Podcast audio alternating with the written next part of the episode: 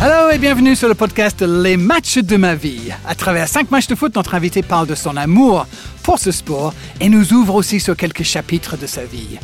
Cinq matchs à raconter, beaucoup de bonheur à partager avec vous, où que vous soyez, où que vous nous écoutiez. Merci déjà de nous avoir choisis. C'est parti donc pour ce nouveau numéro de Les matchs de ma vie. Avec moi, Darren Tulette et notre invité aujourd'hui qui est Marcel Desailly. Marcel Desailly.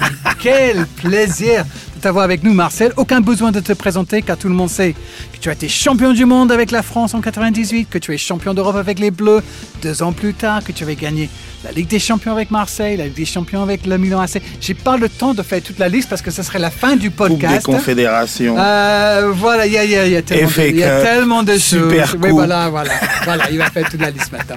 Et donc, c'est parti pour les matchs de la vie de Marcel Desailly. Alors, match numéro 1, Marcel, quel est ton choix et pour quelle raison? Bah, 1986, je pense, Darren, si je me trompe pas, hein, je réalise mon premier match. J'ai vécu une, euh, une période à l'Académie de Nantes qui a été fantastique.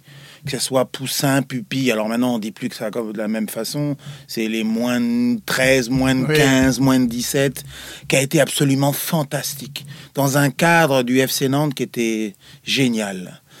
Et puis, et puis euh, encadré par euh, Jean-Claude Seudo, pour ceux qui ont cette référence-là, hein, qui ont certainement de l'âge, parce que pour se rappeler de Jean-Claude Seudo, faut avoir un âge un peu avancé. C'est un coach qui a marqué l'histoire du football français, effectivement. Reynald Denouex aussi, qui lui aussi après a aussi eu son, sa bonne période. Tu as commencé avec des bons entraîneurs quand même. Super, une philosophie, une idée, euh, la partie psychologique, la partie tactique, la partie physique, euh, être interpellé euh, à chaque entraînement par l'originalité de ce que l'entraîneur nous proposait. C'était vraiment la passion du football, vraiment. Ah, ça c'est cool, effectivement, de, de commencer comme ça. Euh, tu parlais donc de ce match le 26 août 1986 au Stade de la Beaujoire et Marcel Desailly, pour la première fois en tant que professionnel, va rentrer sur la pelouse. On est en fin de rencontre et je ne sais pas si tu te souviens euh, très clairement de tous ces détails-là, Euh, mais Jean-Claude Soideau te fait entrer à la, 84, la 84e minute à la place de Non. Fabien de Beauté. Oh, Fabien de Beauté. Qu'on salue, bien, euh, bien. évidemment. Qu'est-ce que tu as encore euh, de, ce jour-là en tête?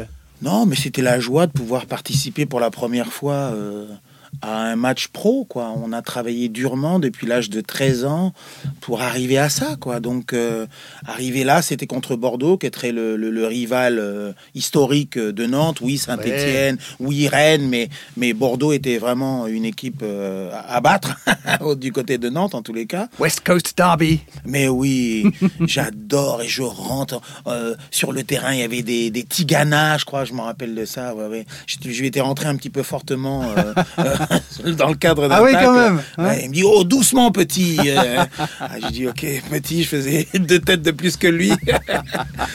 et c'est un grand moment. On avait ces petits shorts. Alors, s'il y en a qui google euh, pour aller chercher euh, la vidéo, on avait des tout petits shorts.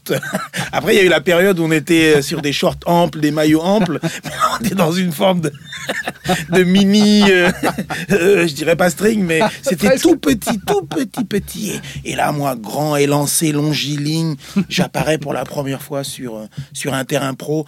Euh, donc, c'est pas Marcel Sopin, malheureusement, historique Marcel Sopin que j'adorais pour les Nantais qui suivront euh, ce, ce- ce- ce podcast. Euh, c'est c'est la Beaujoire, la Beaujoire dans, dans, dans toute sa splendeur, qui venait d'être inaugurée en 84 euh, pour le championnat d'Europe que la France gagne. Et là, pam, j'interviens et je suis là. Tu as 18 ans et tu joues euh, pour le FC Nantes. Bah, raconte un petit peu comment tu te retrouves euh, là-bas. Euh, toi, Marcel, le, le garçon né à Accra, au Ghana. Alors, mon beau-père était un ambassadeur euh, au Ghana et euh, lorsqu'il termine son mandat, puisqu'il rencontre ma maman là-bas, euh, quand il termine son mandat, après 4 ans, il décide de rentrer en France avec ma maman. Et donc, mon père adoptif euh, voilà, euh, vient à Nantes, parce qu'à Nantes, il y a le ministère des Affaires étrangères, pour terminer un petit peu euh, sa carrière de diplomate, etc. Donc, j'ai la chance, Nantes était vraiment l'endroit idéal pour faire du football. J'ai dû me bagarrer quand même avec mon père diplomate pour faire du football. Ah oui. Dans les années 80, le football, c'était pas en première Mhm. ligne. Surtout que, à cause ou grâce à mon père, on était middle, middle high euh, en termes de society, ce qui fait que le football ne venait pas en premier. C'est rugby, c'est tennis. Euh, j'ai d'abord pratiqué ces sports avant euh, de décider euh, de faire du football. Quoi. Tu joues bien au tennis? Ouais, j'étais pas mal au tennis. Alors d'abord le rugby, j'ai pris quelques raffus. je sais pas si ça vous parle, ça raffut, voilà. j'ai dit oh, oh, oh, oh, c'est pas pour moi ça. c'est pas pour moi, garçon nonchalant. fou- fallait aller dans la gagne. J'avais pas la culture de la gagne à ce moment-là. Et donc euh, je suis allé au tennis naturellement. Le problème c'est que j'étais bon, mais sport individuel. Et le coach était vraiment sur, euh, sur mon épaule euh, pour me pousser, pour mais j'étais seul, pas un éclat de rire, pas un, pas si je peux me permettre de la déconnade avec des coéquipiers ou quoi que ce soit. Donc petit à petit, j'ai essayé de trouver une alternative et, et rapidement le football a pris le dessus. Oui. Bah, tu sais quoi, on va organiser un petit match, euh, Marcel. euh, si- J'ai la chance de pouvoir peut-être avoir le corps euh, dans le jardin de l'ambassade britannique, si ça te C'est vrai, Oui, sur l'herbe, attention. hein. c'est vrai. ah Ouais, oui, ouais. là, ça va vite. Ouais, ça, va vite. très vite. Donc, ok, euh, tu es à, à Nantes, mais est-ce que tu as des souvenirs euh, de toi tout petit euh, en arrivant Et est-ce que tu as des souvenirs de, de toutes les différences? Parce que j'imagine entre Accra et Nantes, c'est pas tout à fait le même environnement. Ah, c'est clair, hein. même si, bon, quand j'étais à Accra, j'étais dans toutes ces maisons coloniales, puisque mon père était amené à déménager assez régulièrement à travers son mandat d'ambassadeur. Et puis j'ai quelques flashs comme ça, euh, de maisons coloniales qu'on habitait avec ma maman qui réceptionnait les grandes cérémonies de, de, de l'ambassadeur. Et puis d'un seul coup, il Nantes, il fait froid. Et puis on se retrouve pas dans une maison, on se retrouve dans un appartement. Euh, dernier étage, euh, bien, mais ça reste un appartement et vous êtes limité dans votre expression euh, d'ado. Alors c'est ado moins, euh, mais donc on s'y fait tranquillement et voilà, je j'intègre j'intègre voilà la, la society Ouais. naturellement. Je vais en vélo à l'école, elle est pas trop loin. Et j'ai la chance, justement, c'est là que ça fait la différence. en Europe, on a des infrastructures. Et tout de suite, autour de moi, j'ai pu athlétiquement m'exprimer parce qu'il y avait une petite piscine, petit terrain de basket, petit terrain de football autour de moi. Et j'ai pu sympathiser. C'était les années 80, enfin non, alors c'était les années 70 et 80 où euh, les parents n'hésitaient pas à laisser leurs enfants se balader un peu partout. On passait de jardin en jardin. Vous savez, c'était les maisons de centre-ville. Et, euh, et on pouvait passer de jardin en jardin sans qu'il y ait une agressivité des, des propriétaires lorsqu'ils nous voyaient euh, dans, leur, dans leur jardin. On venait prendre les cerises, les abricots. et puis après une discussion avec le propriétaire qui nous voyait, généralement les personnes un peu âgées nous demandaient de venir quand c'était en automne, nous demandaient de venir euh, ramasser les feuilles. J'ai vraiment vécu une adolescence euh, superbe dans, un équilibre et dans, un, dans une forme de paradis. Et c'est à quel moment que tu comprends que le foot, ça peut être euh, ta carrière, en fait, que tu peux être joueur de foot? Alors pour les plus vieux encore, j'ai eu un premier entraîneur qui était René Donoyan. Alors c'est trop difficile pour vous, Darren. Oui. Ne cherchez pas dans les tiroirs, vous n'allez pas trouver. ne cherchez pas. C'est un ancien gardien de but historique euh, du Football Club de Nantes qui faisait partie de, de l'académie et qui euh, m'a initié au football assez jeune. Et donc, euh, ouais, toute l'énergie, elle, elle a démarré comme ça. D'accord. Et ton frère aîné jouait au foot aussi, est-ce que ça a joué un rôle? Ouais, c'est marrant. Alors, donc, euh, on arrive, euh, donc ça doit être en 74, et puis quelques années après, ma maman fait venir son fils, mon frère, demi-frère, de pères différents, euh, en France, qui tout de suite s'est mis euh, à jouer au football, physique, fort, costaud sur les jambes, repéré. Il jouait d'abord dans un petit club qui s'appelait la Millinette, ça c'est pour les Nantais, et, et tout de suite il a été recruté par le Football Club de Nantes, et il a gravi les échelons rapidement, et il a été un pro, il a vécu une grande période au stade Marcel Sopin, il a, été, il a marqué en marquage individuel euh, Platini, parce qu'il était pro, il jouait, moi j'étais à l'académie à ce moment-là, il était assez difficile avec moi, euh, parce que exigeant, le, le grand frère, euh, différence d'âge. Euh, alors je sais pas, il a 20, quand, quand il est malheureusement décédé à 24 ans, en novembre euh, 84 peut-être, oui. Euh, euh, donc quoi, euh, oui, bah j'avais 16 ans. Hmm, J'avais Dur. 16 ans. Très dur, J'étais dans le cadre d'un tournoi parce que je jouais en équipe de France Hmm. euh, à Monaco. D'ailleurs, l'équipe, c'est pour la petite histoire, euh, elle était composée d'Hervé Renard, Hmm. Didier Deschamps, Marcel Desailly et puis d'autres qui ont un petit peu plus. David Zitelli. Oui. Je sais pas si ça vous parle. Oui, il voilà. fait carrière, oui. Donc voilà, il a fait carrière, on s'en souvient. Voilà. Et donc, euh, voilà, ça, vous propulse euh, lorsqu'il y a un décès comme ça du grand frère. Alors, on est resté dans une ambiance un peu euh, africaine, euh, même si mon père euh, était euh, français de Lille. Euh, ça vous propulse comme ça un peu euh, dans la responsabilité familiale. À 16 ans, d'un seul coup, le grand frère qui est pro, qui vit bien, qui est euh, socialement d'un certain niveau, qui est de la famille, certes, qui est middle class, high class, mais qui est là quand même pour euh, top up euh, les fins de mois s'il y a besoin. On, on se remet un peu à lui. Bah, d'un seul coup, vous êtes propulsé sur le devant de la scène euh, par les regards. On me demande rien, mais je le sens, je le sais. Le grand frère est plus là. Maintenant, c'est à ton tour euh, Hmm. de montrer un petit peu ce que tu sais faire. Le Nantes, c'est aussi euh, une histoire d'amitié avec Didier Deschamps, effectivement.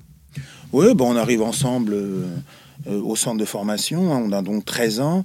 Il y a Xavier Gravelaine aussi, qui est là aussi. Ouais, c'est, il fait partie de ma génération, ou je fais partie de sa génération. Euh, donc, on est un, un groupe de jeunes qui sont sur un projet, un projet de foot qui est de passion, qui est magnifique, qui est magnifique. C'est quand même dingue que toi et Didier, très proches, très jeunes, euh, vous avez vécu tellement de choses euh, ensemble. C'est assez rare dans l'histoire du foot que, que deux garçons sortent de la même académie comme ça.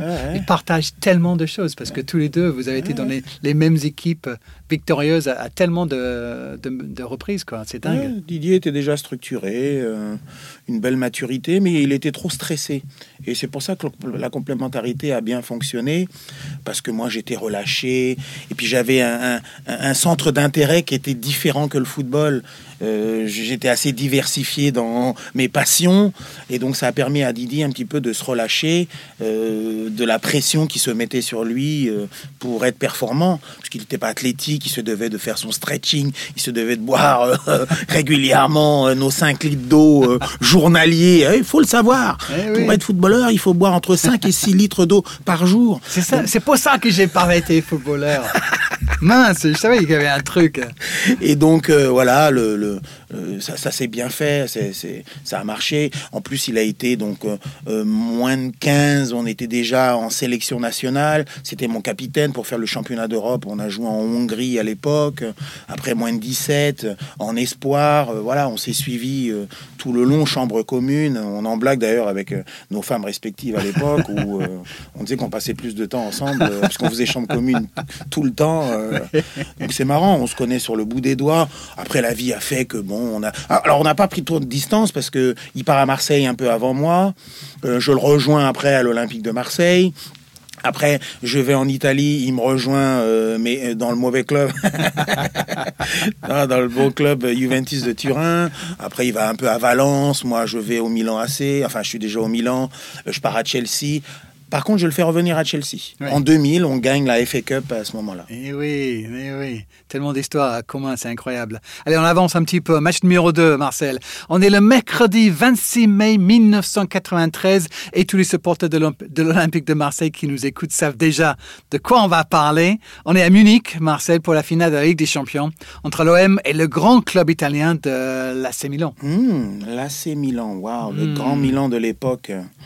Bah, je voulais absolument oui, parler de ce match-là, parce que oui, il est historique, quoi qu'il arrive, puisque c'est le seul trophée que on ait gagné en Champions League Oui. jusqu'à maintenant. Ah, oui, jusqu'à jusqu'à ce jour où on, on parle, effectivement, c'est le seul club français à être champion d'Europe. C'est. Paris a quand même gagné euh, la Coupe des Coupes, c'est ça? C'est ça, voilà. avec Luis Fernandez, oui. Voilà, mais euh, on va dire que euh, c'est spécial. En plus, moi, Nantais, supporter de l'Olympique de Marseille, parce qu'il fallait quand même une équipe. Nantes gagnait plus tant que ça. Il fallait quand même une équipe de haut vol euh, comme référence. J'avais la chance après d'avoir le, Milan AC comme euh, équipe euh, à l'étranger. Donc, quel stress, quel stress d'être dans mon équipe de cœur.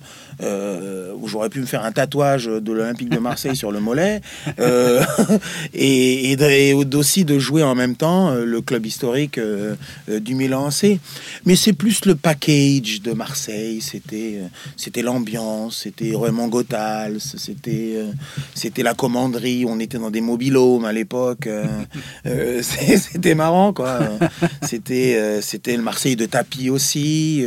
Oui, on peut pas parler de, l'OM sans parler de, Bernard Tapie aussi. Euh, Ministre de la ville à l'époque, il était euh, en train de tâtonner s'il rentrait en politique ou pas. Euh.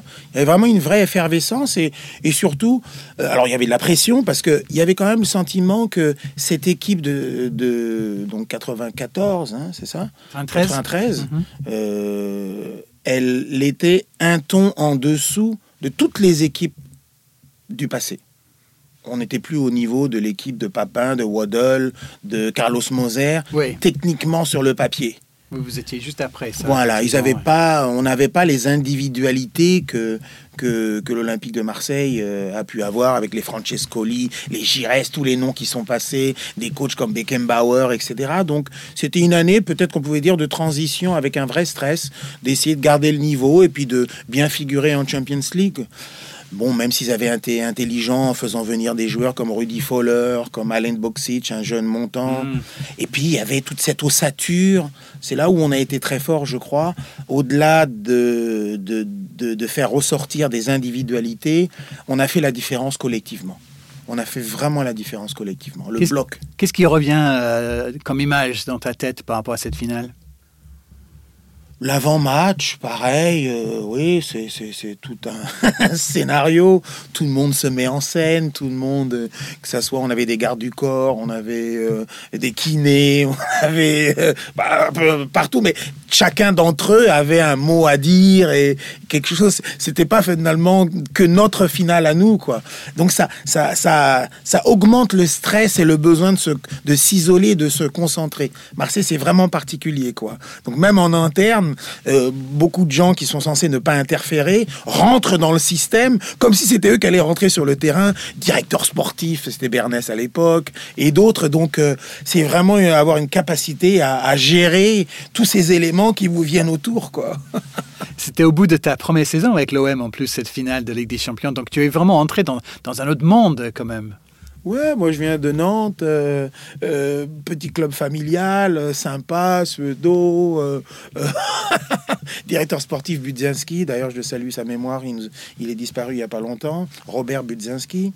Et donc voilà, oui, c'est... Mais c'est ce que je voulais. Alors, en plus, j'avais le choix euh, à l'époque d'aller à Monaco, moi. Hmm. Et eh oui, j'avais le contrat de Monaco, j'avais le contrat de Marseille euh, sur la table. Je me rappelle, je vois encore tous les visages euh, des membres de la famille. Tu vas à Monaco, il n'y a pas d'autre choix. Tranquille. Mais bien sûr, à la fin du mois, ça tombe sur. Pas d'impôt. voilà, il y avait, y avait aucune autre alternative. Et à la surprise de tout le monde, j'ai me rigolé. En plus, moi, j'ai étudié un petit peu mais comment je réagis face à l'événement, et il me fallait absolument absolument pour que je me dépasse de la pression, parce que j'étais vraiment nonchalant. Hein. La pression, je ne savais pas ce que c'était, quoi, finalement. Donc aller à Marseille, c'était pour moi quelque chose en plus. Et le choix a été, euh, c'est pas que Monaco était pas bien, mais euh, c'était Arsène Wenger, oui, à cette époque, oui, je pense, mhm. hein, oui, il était peut-être sur le départ. Mais en tous les cas, ouais, j'avais vraiment besoin d'un club comme Marseille, parce que j'ai été capable quand même d'assimiler euh, cette pression du résultat, cette pression supporter, cette pression club naturellement. Donc voilà, ça a été une aventure extraordinaire avec euh, des hauts et des bas, mais on n'en retient que du positif. Ouais. Choix gagnant, hein, Ligue des Champions, effectivement, euh, au bout de cette première saison avec l'OM. Et puis, quelques jours plus tard, il y a le match pour le titre contre le Paris Saint-Germain aussi, que vous remportez de nouveau. On pense à Basile Boli de nouveau. Ah oui, là, il faut, il faut googler, là, absolument. Quel but avec Abedi Pelé qui fait une séance de jonglage. Donc, dernier match du championnat. Hein. Euh, on est à peu près au même nombre de points. Celui qui gagne gagne le championnat. Et donc on a gagne la Champions League le mercredi. Et le samedi ou le dimanche, on joue donc euh, euh, le Paris Saint-Germain à domicile. Bon, bon, bon, bon, bon. Alors, les règles d'arbitrage, elles ont été un peu mises de côté, hein, de part et d'autre. Hein. la notion d'intimidation était assez puissante. Mais euh, oui, c'est des moments fabuleux. Je me rappelle, je vois Paris Saint-Germain qui marque le premier but. Et c'est comme si rien ne s'était passé. C'est comme si c'était déjà écrit. On allait gagner, on allait l'emporter, qu'il allait avoir une individualité qui allait faire cette différence. Je sais plus qui égalise, euh, peut-être Basile ou pas, mais en tous les cas, son but a été fantastique. Et bon, je dis, Paris marque, ok, bon, très bien. Pas de problème, le match continue. Et puis Marseille est dans son moment. Dans, dans, son moment de gagne. Et ouais, il faut googler absolument ce match. Ouais. Euh, Allez de- voir ce donc, but ah de oui, Basile ce but de Boli, Basile ouais. Boli. euh, Quelle semaine de Basile Boli quand même, ouais, euh, avec l'OM et, et avec vous tous là. Quelques semaines seulement plus tard, Marcel, tu pars de Marseille pour aller à Milan justement, rejoindre ce grand club que vous avez battu en, en finale. Ouais, ouais, ouais. Alors contre toute attente, hein, moi je voulais rester à Marseille. Et puis surtout, faut se rappeler que aller à l'étranger à l'époque, donc on était dans la loi Bosman, euh, c'était essentiellement des grosses vedettes puisque pour jouer à l'étranger euh, et ou pour jouer en France, c'était seulement trois étrangers qui avaient euh, le Droit de mettre sur le, Sur la le- feuille de match, sur la ouais. feuille de match. Ouais. ouais. Donc c'était Jean-Pierre Papin, Ballon d'Or, qui accédait à, à- à des grands clubs comme Milan AC. Quelques années plus tard, j'ai appris pourquoi j'ai réussi à signer au, au Milan, où c'est Ariedo Braida qui vient voir Alain Boksic, euh, c'était à Saint-Étienne, Saint-Étienne, Marseille, euh, pour éventuellement le recruter euh, parce que c'était quand même un, talent offensif. Et, ce jour-là, je me rappelle, j'ai fait un super match, vraiment mon meilleur match peut-être de l'OM. Et Braida me dira après, bah, je venais voir Bocic, Alain Boksic, et j'ai mis une petite croix sur De Sailly aussi. Et, et quand l'OM a montré quelques difficultés financières, puisqu'ils avaient besoin de vendre un petit peu, pas mal de frasques, pas mal de choses, et que euh, Zvonimir Boban se blesse en même temps, Braida, il dit J'ai la personne qu'il faut. Et après, quelques années après, il me raconte aussi, quand il dit mon nom à- au, au meeting Galliani, Berlusconi, euh, j'ai le joueur qu'il vous faut, Marcel de Sailly, euh, il y a euh, Berlusconi et, et Galliani qui disent Qui Marcel de Sailly Qui Mais ça, Marcel qui Oh, oh, eh, Di che cosa stai parlando non, non, non posso capire. Je ne comprends pas ce que. Voilà. Si, en plus, Berlusconi rentre en politique à ce moment-là, il fallait m'acheter quand même un certain prix. Et il voulait plus investir. Il considérait que l'équipe qu'il avait euh, était suffisante, l'effectif. Il y avait huit étrangers euh, déjà euh, dans l'effectif. Hein, Ouais. euh, Savicevic, Boban, euh, qu'est-ce qu'on a d'autre encore? Jean-Pierre Papin, Marco Van Basten, Giovanni Elbert, ouais, oh là euh, là. Laudrup. Oh et moi-même, j'arrivais après. Ouais. Donc ça faisait du monde, hein, quand Ouais. même, pour trois places seulement. Ouais. Donc euh, ça a été une petite bataille pour, pour Braida, pour arriver à me faire venir. Il était sûr de lui. Braida, c'est le directeur sportif historique du Milan AC, qui a fait venir les Marco Van Basten, Rijkaard, Oui. et tous les joueurs de cette génération euh, euh, jusqu'en peut-être jusqu'en 2010 ou en 2012. euh, C'était lui qui a fait le Milan AC, donc euh, on lui a fait confiance. Bah, ça nous amène justement à un match numéro 3 sur ta liste, Marcel. Le 18 mai 1994, donc seulement un an après la finale euh, gagnée avec l'OM contre Milan.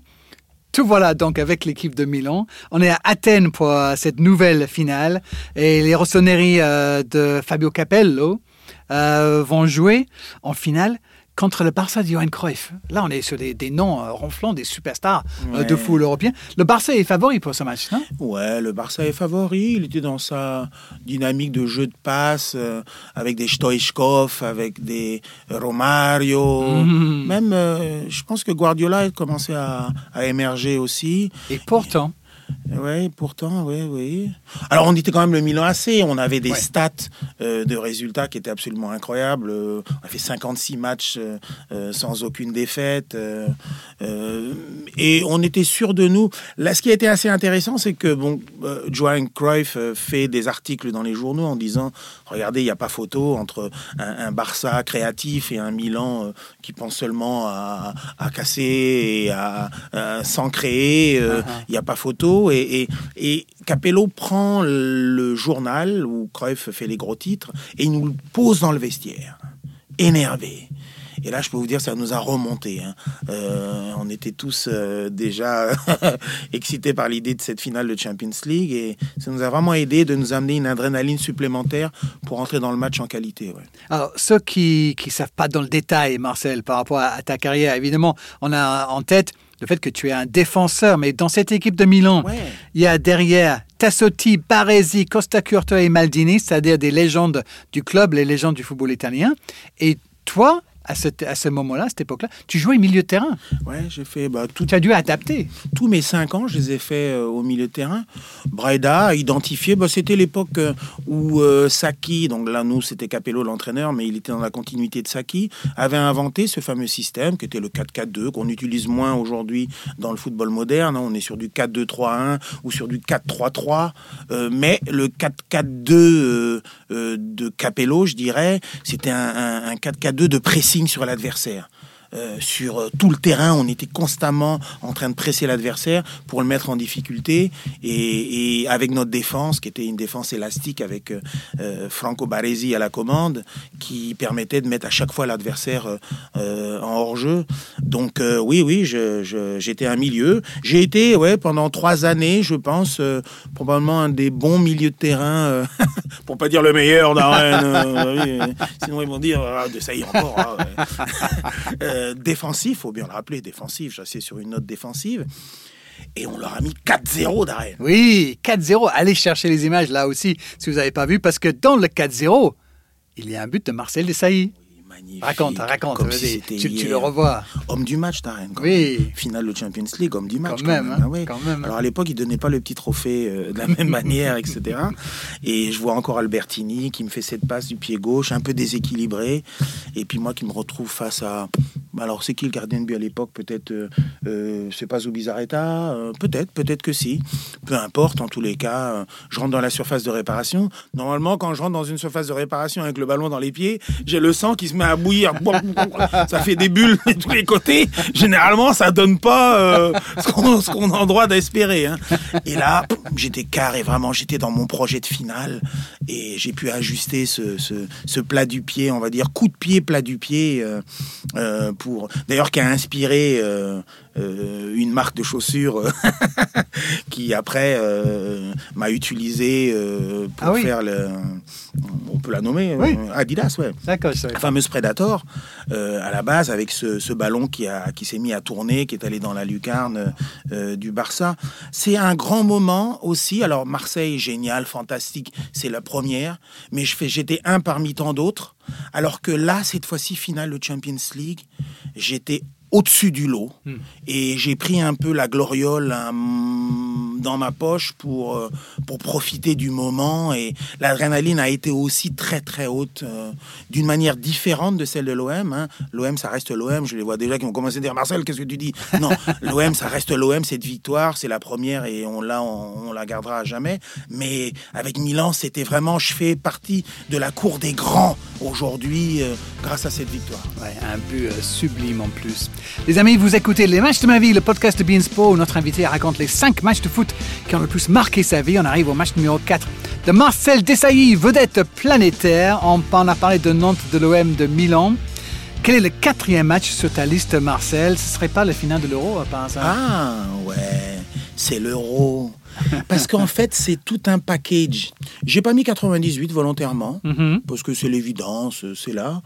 L'euro, pourquoi? Parce que je pense que c'est le plus grand moment de ma carrière. Pour quelle raison? Parce que j'ai déjà gagné deux fois la Champions League. Oui.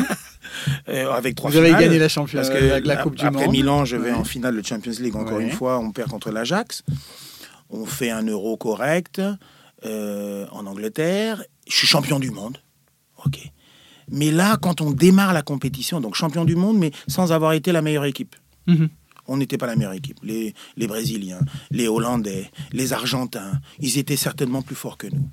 Mais là, quand on arrive en 2000, on est vraiment à maturité. On est vraiment au top de notre art, avec un Zizou qui est à la baguette euh, et, un groupe qui est fantastique. Et quand on démarre le tournoi, j'ai jamais eu euh, le même sentiment dans aucun autre de mes tournois que rien ne pouvait nous arriver.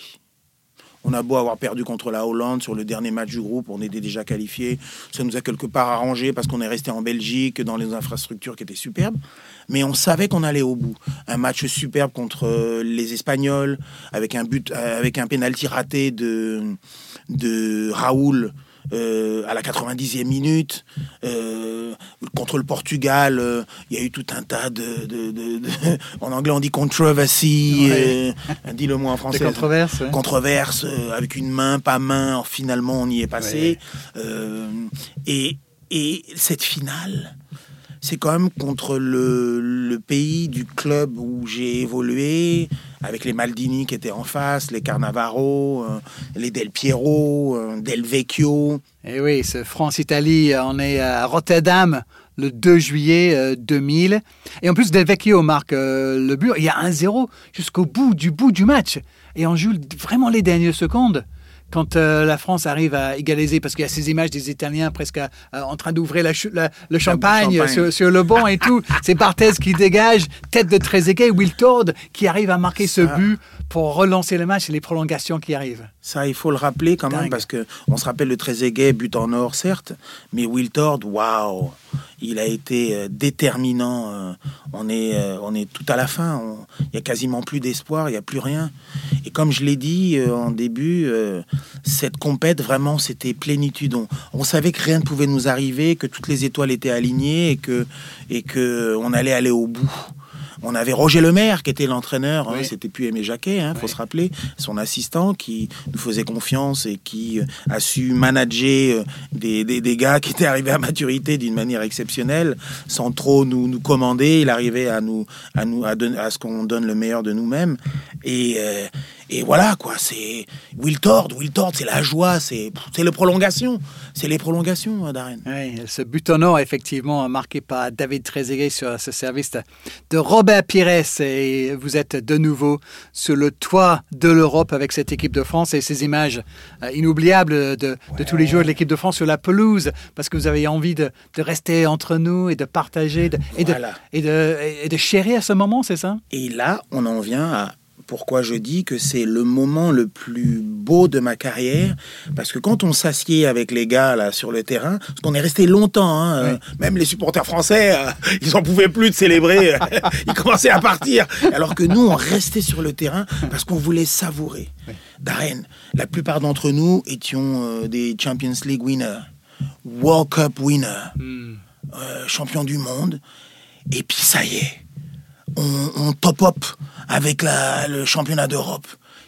On, fait quoi après? Sur le terrain, on se disait entre nous, euh, euh what else? Qu'est-ce qu'on fait d'autre?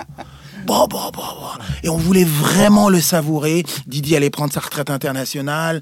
Euh, Patrick, qui était aussi avec nous, savait que c'était son moment à lui aussi de briller. C'était vraiment un moment fort. Le moment le plus fort de, de, de, ma carrière. Alors, les gens souvent ils me disent quel est le moment le plus fort? Alors, je le dis pas la plupart du temps parce que où je réponds, c'est comme si vous me demandiez de choisir parmi un de mes enfants parce que je ne veux pas frustré ou. Mais, mais la vérité est que ce moment-là, il est fort parce qu'il y a toutes les autres victoires avant qui viennent s'accumuler avec cette victoire dans ce championnat d'Europe. Le podcast Les matchs de ma vie pour savoir la vérité, la vérité de Marcel Desailly. Allez, le dernier des cinq matchs qui ont le plus marqué ta vie, Marcel. Euh, cette fois-ci, euh, tu as choisi une défaite euh, et tu vas nous dire pourquoi. C'est la Coupe du Monde 2002, donc deux ans plus tard, Corée du Sud. Vous avez Henri, Trezeguet, Djorkaeff, Cissé, Dugarry, Wiltord, de nouveau Zidane, mais qui est blessé pour les deux premiers matchs. Et vous voilà devant ce troisième et dernier match de poule contre le Danemark. La France a perdu contre le Sénégal, fait nul euh, face aux Uruguayens, et maintenant vous, vous devez gagner contre le Danemark pour espérer continuer. Et ça se passe pas comme ça en fait.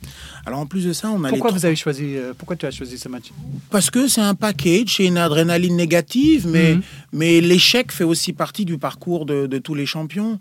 Euh, je crois que voilà, j'ai fait 20 saisons. Euh, il y a certainement 5 saisons ou 8 saisons sur lesquelles j'ai rien gagné. Et là, on y croyait, on pensait pouvoir faire le doublé. On avait les trois meilleurs attaquants de trois championnats, respectifs. Hein. Trezeguet, Djibril Cissé, et puis l'autre c'était Thierry Henry. Et, on n'a pas marqué de but euh, dans Incroyable. Euh, Un match, zéro but. Incroyable. Oui. Donc des barres transversales, des trucs. Et là, d'un seul coup, c'était la gestion de la pression. Elle est, elle est On avait l'habitude de la pression et hmm. elle est venue négative. Hmm. Voilà, l'adrénaline, l'alignement des étoiles était plus bon. contre le Sénégal, on comprend pas, alors qu'on dominait, on s'est laissé piéger. Euh, et puis après, on n'a pas réussi à refaire surface. Des blessures, Zidane, Thierry Henry, l'adaptation au décalage horaire, etc. On n'y est pas arrivé. J'étais capitaine d'Arène à ce moment-là. Donc, euh, t'imagine le stress, euh, euh, il fallait gérer le groupe, euh, on n'était pas habitué à la défaite, on commençait un petit peu à douter les uns et les autres, il fallait quand même malgré tout rassembler l'ensemble du groupe pour essayer d'aller jusqu'au bout. Et le Danemark, c'était des meetings avant le match, des discussions, toujours Roger Lemaire comme entraîneur, et, et- on n'y est pas arrivé, on n'y est pas arrivé malheureusement. Ça fait partie des échecs qui sont inexplicables. Alors peut-être qu'il y a une explication historiquement, hein, puisque l'Espagne a vécu un petit peu le même type de de- d'expérience dans, je crois, euh, l'idée d'une deuxième Coupe du Monde, où ils sont même pas sortis du premier groupe. Euh, et on ne sait pas, tout était contre nous, alors qu'on avait du talent sur le terrain. Oui. Et euh, bon, j'avais ma part de responsabilité et euh, il fallait remettre la machine en route. J'ai dû vraiment prendre sur moi. Euh, et je me suis forgé à ça. Ça m'a Mm. beaucoup aidé après en tant qu'homme pour être dans mes différentes activités euh, de businessman, euh, liées à l'image, liées à l'investissement, pour pouvoir un peu prendre ce moment-là comme un moment clé dans, dans Mm. ma vie d'homme, dans l'idée d'échec que la France a eu euh, sur, sur ce tournoi. C'est très bien, c'est fascinant ça. Mais tu sais, Marcel, on peut pas se quitter sur, sur une défaite. Et bon, vu que c'est toi, et parce que, comme on dit en anglais, the rules are made to be broken, Eh, n'est-ce pas? Les règles sont faites vrai. pour qu'on les transgresse. Je vais te permettre un sixième match pour terminer en beauté. Euh, là, on est en 2005 et peut-être que tu vas surprendre euh, quelques-uns qui nous écoutent. Euh, tu es champion de Qatar avec Al Gharafa euh, lors d'une saison où tu, vous ne perdez quasiment jamais un- une seule défaite. Alors, 2005, donc au Qatar, pourquoi avoir voulu ajouter ce match-là à ta liste? Ouais, parce que autant on parle de mon premier match en 86, que là on considère que c'est les derniers moments footballistiques euh, Mhm. pour moi, quoi, de ma vie Mhm. de, de footballeur. Donc, euh, et puis surtout cette transition où, alors on a on n'a pas parlé de Chelsea où ça a été une transition anglo-saxonne intéressante Ouais. après euh, l'épopée euh, latine. C'était intéressant de de, de, de, de retrouver une, un échange et l'amour du football dans ma venue au Qatar. Certes, ils m'ont payé, très bien payé, mais ce que je gagnais déjà à Chelsea, je l'ai gagné au Qatar. Donc la notion d'argent était dans les tuyaux déjà, mais voilà, il fallait refaire, euh, remettre les choses à plat. Il n'y avait pas trop de monde dans les tribunes.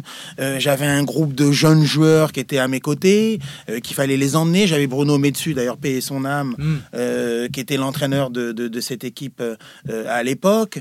Et j'étais dans mon projet sportif comme je l'ai été lors de mon premier match en équipe de, euh, de Nantes. Et ben là, j'étais, euh, bah voilà, c'était la fin, je le savais. Hein, euh, Oui. J'avais 36 ans. euh, et puis on a réussi à aller au bout. Et ce qui est marrant, c'est que le, goût de la victoire est quasiment le même. Vous savez, c'est c'est alors il y a, y a- y a une intensité plus ou moins haute en fonction de de de de, de- l'implication. Mais moi, mon implication, elle était de bien terminer ma fin de carrière, euh, mettre euh, des jeunes joueurs dans cette idée de football et dans le besoin d'être impliqués tactiquement, physiquement, dans le cadre de vie aussi. Euh, et et j'ai réussi mon pari. J'ai réussi mon pari et je peux sortir heureux de de, de cette carrière de 20 ans. Oui. Euh, donc On a bouclé le boucle. 86-2006, parfait. Euh, terminé sur un championnat euh, et puis voilà dans un pays euh, euh, voilà Middle East euh, qui euh, qui m'a accueilli et j'ai donné euh, voilà le dernier jet de mon expérience. On termine avec un sourire, tout comme on a commencé avec des sourires, Marcel. Et le rire de Marcel Desailly aussi. D'ailleurs, laisse-moi faire la promotion de mon livre en, 2006, en 2002, Capitaine, à l'époque aussi, oui, qui avait été Bien important. sûr. Donc c'est un vrai parcours, c'est un, un vrai échange et euh, et euh, voilà, le football est quelque chose d'assez magique, le sport euh, quelque chose d'assez puissant. Euh, J'ai d'ailleurs empêché mes enfants un peu de faire du football dans l'idée professionnelle parce que c'est difficile. Oui. Beaucoup d'appelés, peu d'élus. Alors, allez à vos livres, bossez à l'école, ayez un cursus universitaire, parce que le football, c'est pas facile. Écoutez, tonton Marcel. Merci beaucoup, Marcel. Merci d'avoir partagé ces matchs, ces souvenirs, ces moments de vie avec nous. Et on te souhaite plein d'autres matchs mémorables à venir, bien sûr. Euh, merci à vous de nous avoir écoutés. Si notre podcast vous plaît, n'hésitez pas à partager avec vos amis. Et si vous n'avez pas aimé, eh bien, vous pouvez toujours envoyer un lien, vous savez, à vos ennemis. En tous les cas, vos commentaires sont les bienvenus. N'hésitez pas à nous donner 5 étoiles sur la plateforme où vous nous écoutez. Et je vous dis à très vite pour un nouvel épisode de les matchs de ma vie. Bye bye!